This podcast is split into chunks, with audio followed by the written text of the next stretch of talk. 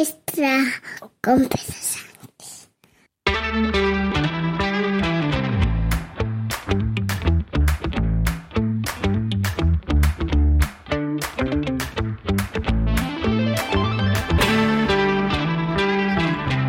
Buenos días, es jueves 22 de junio de 2023, capítulo 1009 de un podcast sobre mis cosas que en el fondo son las tuyas. Y hoy quiero hablarte de una aventura.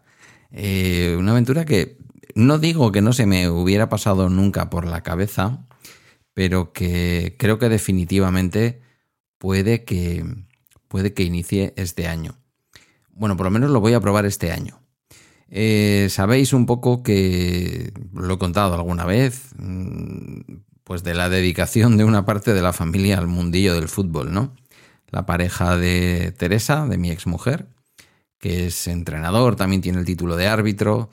Eh, no es evidentemente su trabajo, esto es una afición de toda la vida que tiene. Y de Guillermo que os voy a contar que no haya contado ya. Eh, ahí anda y tenemos, bueno, tenemos casi, no, está cerrado ya un acuerdo con un club bilbaíno histórico de más de 100 años, pero sinceramente, siguiendo las indicaciones de Guillermo, no estoy autorizado todavía. Esto es como en los programas deportivos, no estoy autorizado a decir qué club es, no os preocupéis, que ya cuando sea oficial eh, os lo contaré.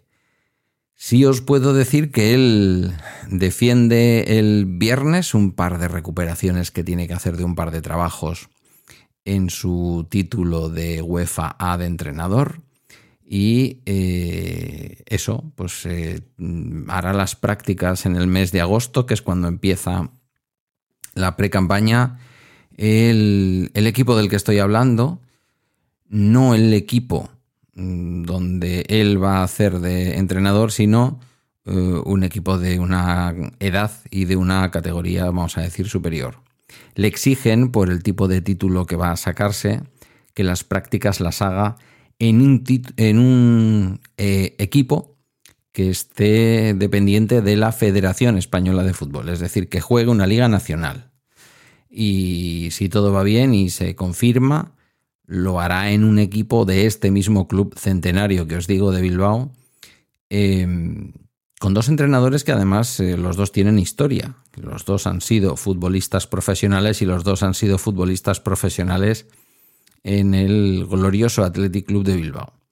Que sí, que el glorioso es el Alavés, que ha vuelto primera. Los alaveses que me escucháis no os enfadéis, pero bueno, el Athletic un poquito de gloria también tiene, no me lo neguéis. Eh, bueno, si hace esas prácticas como parece confirmarse, serían unas prácticas muy, muy importantes y muy interesantes para él. Al fin y al cabo estamos hablando de acompañar a dos personas que empiezan en el mundo del entrenamiento después de haber dejado la práctica del fútbol profesional y que, bueno, pues le meten ya un poco, vamos a decir, dentro del mundillo. Y hasta aquí alguien podría decir, pero nos ibas a contar una aventura tuya. Bueno, pues la aventura es que eh, uno de los equipos, porque posiblemente haga de segundo entrenador, como ya estuvo en su momento en el Galdacao, haga de segundo entrenador en un juvenil de este club y haga de entrenador de un infantil de este club, de primer entrenador de un infantil de este club. En el caso del juvenil, en donde ya se requiere un delegado eh, de equipo que acompañe al equipo y se requiere porque si no, además la Federación Vizcaína de Fútbol te multa si el club no lo pone. Entonces tiene que haber un delegado. El papel del delegado es muy curioso, es una especie de medio eh, acompañante emocional, medio psicólogo amateur, si es que esta figura existe, eh, ayudante técnico de los entrenadores en aquello que no es deportivo, es decir, pues preocuparse de que los balones se recojan, preocuparse de que el material esté relacionarse, mantener una relación y, y hacer de cortafuegos, por qué no decirlo también, con las familias y la, manejar la relación entre los jugadores, el club, las familias, el club, eh, las familias y los jugadores y los entrenadores en una parte más personal, en una parte que no tiene tanto que ver con las tácticas de juego, con si te pongo o no te pongo y este tipo de cosas. Incluso sacar esos debates del ámbito deportivo donde no conviene que estén. Eh, bueno, me decía, me decía Oscar cuando hablábamos de esto, dice, bueno, tú, con lo que ha sido tu labor profesional durante todos estos años y tal, seguro que tienes mano izquierda, porque estaban buscando a alguien que pudiera hacer ese trabajo. Eh, yo he consultado a quien tenía que consultar para que no se sintiera como mal, que es evidentemente Guillermo. Es decir, pues eh, al fin y al cabo él está ahí de en ese club en concreto, en ese equipo, quiero decir en concreto, de segundo entrenador, no quiero que de pronto mm, se sienta incómodo porque el delegado del club sea, sea su padre, ¿no? Yo nunca he hecho esto, mm, no hace falta ser un súper experto, quiero decir que el curso que se hace para conocer todo lo que tienes que conocer para ser un buen delegado eh, se hace en seis horas. El sentido común tiene mucho, mucho que ver, ¿vale? Fundamentalmente entregas a los eh, árbitros las fichas de los jugadores, le explicas cómo está previsto que vistan eh, que vista el club, cómo está previsto que vista el portero, para ver si hay algún tipo de inconveniente entre el atuendo del portero y de los jugadores y el atuendo del portero y de los jugadores del equipo contrario y el propio atuendo del árbitro, te preocupas si estás jugando en casa de que el árbitro esté cómodo, de que nadie moleste al árbitro en su vestuario, de que nadie entre en la zona de vestuarios, nadie que no esté federado pueda entrar en esa zona y por lo tanto no se pueda molestar ni a los jugadores ni al árbitro. Eh, digamos, mantener un poco el buen tono, la buena relación, mantener la calma. El delegado es esa persona que debe mantener ante todo, ante todo mucha calma, que decían aquellos. Y luego, el momento más visible, que lo habréis visto alguna vez en algún partido de fútbol, bueno, los que sabéis de fútbol ya sabéis lo que hace un delegado, pero para quienes el fútbol os pilla más lejos, el delegado es ese correveidile, en este caso, que escucha al entrenador que le dice mm, va a salir fulanito y va a entrar menganito. Y tú te vas al cuarto árbitro, en este caso no hay cuarto árbitro, lo que hay es un árbitro, y preparas el cambio. Avisas al árbitro de quién va a entrar y avisas al árbitro de quién va a salir. Si nos vamos a ese fútbol que vemos todos en la tele, es aquel que se arrima al árbitro de la tablilla eh, para decirle pon que entra el 5 y que sale del campo el 15, ¿vale? Y luego, pues bueno, si la cosa se complica o hay mal ambiente o hay algún problema, eres el responsable también de hacer que el árbitro se sienta cómodo, de intentar que no haya nadie que esté entre la zona del público y la zona del campo, es decir, que en los banquillos estén exclusivamente los jugadores, los entrenadores y los delegados o delegadas en este caso, y, bueno, poco más. Eh, pues sí que acompañar, a lo mejor imaginaos que hay un jugador que se ha expulsado, acompañarle el vestuario, tranquilizarle, hablar un rato con él, hacerle ver que esa no es la manera, que hay que jugar con tranquilidad, etcétera, etcétera, etcétera. Con un etcétera vale, pero bueno, en este caso se me va a hacer largo quizás.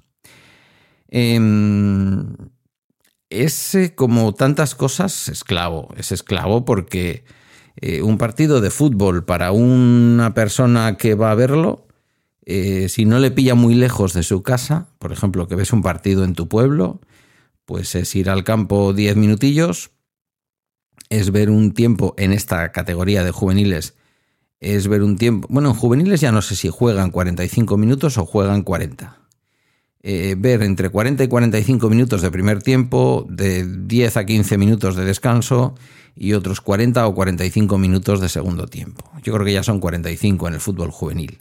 Entonces estamos hablando de aproximadamente, aproximadamente un par de horas, digamos, de lo que es en sí eh, el acto deportivo. Pero, eh, claro, los equipos juveniles ya suelen convocar una hora, una hora y media antes. Por lo tanto, ya estamos hablando de unas tres horas y media. Más, según el desplazamiento, este equipo juega en una liga que de momento no sale de Vizcaya. En esta edad de juvenil de primer año no sales de Vizcaya, pero te puedes ir a zonas alejadas. ¿eh? Podemos estar hablando de irnos al límite casi con la provincia de Burgos. Estamos hablando de irnos hasta la costa, como puede ser Bermeo o estamos hablando de irnos pues hacia el interior lejos, ¿vale? Desplazamientos que pueden ser de aproximadamente unos 50 minutos de ida y 50 minutos de vuelta. Eh, redondeándolo todo mucho, pues un partido son entre 5 y 6 horas. Esto es lo que lleva un partido, tanto para los futbolistas como para los entrenadores, como para los delegados y delegadas. Eh, bueno, pues esto es a lo que me voy a comprometer. Cuando se juega en casa, pues te puede pillar más a mano. No es el caso porque ya digo, es un equipo de Bilbao que juega en Bilbao, en un campo emblemático de Bilbao además. No pilla lejos de donde vivimos, pilla aproximadamente unos 9 kilómetros, pero tampoco es jugar en casa en casa, es decir, que si eres de fuera, si no eres de ese sitio, pues eh, siempre te toca desplazarte. Otra cosa es que no es lo mismo desplazarte a un barrio de Bilbao que está a 9 kilómetros de casa que desplazarte, que digo yo, pues a Balmaseda o a Bermeo, que puede ser una hora o hora y pico de coche. Em, ya cuando pasan al segundo año, es decir, ya cuando son juveniles que juegan en ligas mayores, la liga, eh, ligas, la liga vasca o incluso la liga nacional de honor también, que es donde Guillermo mm, hará prácticas si todo va bien. Ahí ya estamos hablando de jugar contra el Logroñés, jugar contra los Asuna, es decir, ya jugamos contra equipos, contra, contra el Athletic, jugar contra la Real Sociedad de San Sebastián. Estamos hablando ya de desplazamientos que abarcan toda la comunidad autónoma y parte del extranjero, que diría el otro. Bueno, en esos casos ya el club pone un autobús, ¿vale? Toda esa intendencia de cómo se va, eh, cómo se hace el viaje, a qué horas empieza, todo lo demás, eh, es una intendencia que depende del delegado. Por lo tanto, esa oscura figura que de pronto ahora aparece ante mí, que algunas veces la he visto ejercer, que me ha gustado porque toca estar con los chicos, en este caso es fútbol masculino, con las chicas, en el caso del fútbol femenino, eh, toca estar con ellos y toca, lo dicen además los manuales, están en el banquillo tranquilizándolos y dándoles ánimos. Hay que tener en cuenta que los que se quedan en el banquillo son los que juegan menos a veces. O a lo mejor a alguno le toca quedarse en el banquillo que no está acostumbrado porque ha sufrido algún tipo de sanción o algo. Eh, bueno, pues también un poco encargar, encargar, a ver si lo digo bien, encargándose del ánimo de la tropa. Y creo que me voy a comprometer, me voy a comprometer para la temporada 23-24 como sabéis, mi vida ahora tiene, vamos a decir que determinados vacíos de tiempo que me viene bien ocupar. Y aunque el podcasting llena mucho de mi vida, necesito también un poquito de exterior. Y esas cinco horas de estar pendiente de cosas, de que no nos falten balones, de que se hayan colocado bien todas las cosas, de que llevemos las botellas de agua, de... porque hay que reconocerlo, que en estas, eh, eh, aunque los chavales ayudan, en estas categorías te toca como delegado hacer un poco todo eso. Es una labor completamente amateur y completamente desinteresada. Y oye, me animo a hacerla. Quiero decir que al tándem que forman Oscar y, Guillermo como primer y segundo entrenador de este equipo, eh, el propio club les ha dicho que si ellos tienen un delegado, pues que lo aporten, porque al fin y al cabo forma parte del cuerpo técnico que no del cuerpo técnico deportivo. Es decir, yo no voy a decir eh, por qué no hacéis esta jugada, no es ese mi papel, ¿vale? Pero, pero me parece un, me parece estimulante. Y yo que quería hoy hablaros de qué es para vosotros el éxito y para vosotras, eh, si el éxito es algo público o es algo privado, eh, os lo dejo ahí como pensamiento para el fin de semana porque posiblemente lo retome el lunes o el martes si todo va bien. Mañana tenemos episodio especial. Vamos a hablar de climatización en esta época que viene. Vamos a hablar de climatización con un experto en climatización que nos va a salir por un ángulo que quizás algunos o algunas conocéis, pero muchos y muchas mm, yo mm, al menos no lo había oído nunca y es un episodio interesante, ya lo veréis, como poco interesante. Pero eso será mañana viernes. Hoy que tengáis un fantástico jueves. Hasta aquí este bala extra de hoy, contándoos esta especie de aventura compromiso en el que me meto. Eh, yo espero que no me impida, porque también me tocará de vez en cuando ir a los entrenamientos entre semana. Espero que no me impida cumplir con mis obligaciones podcasteras. Agradezco tus comentarios o mensajes en la comunidad de Telegram. Me encantará leerte mañana mm, sobre esto en la comunidad. Y bueno, todo, todo lo que está en balaextra.com, que sabéis que están ahí todas mis redes y mis medios de contacto. Gracias por tu escucha y hasta mañana viernes.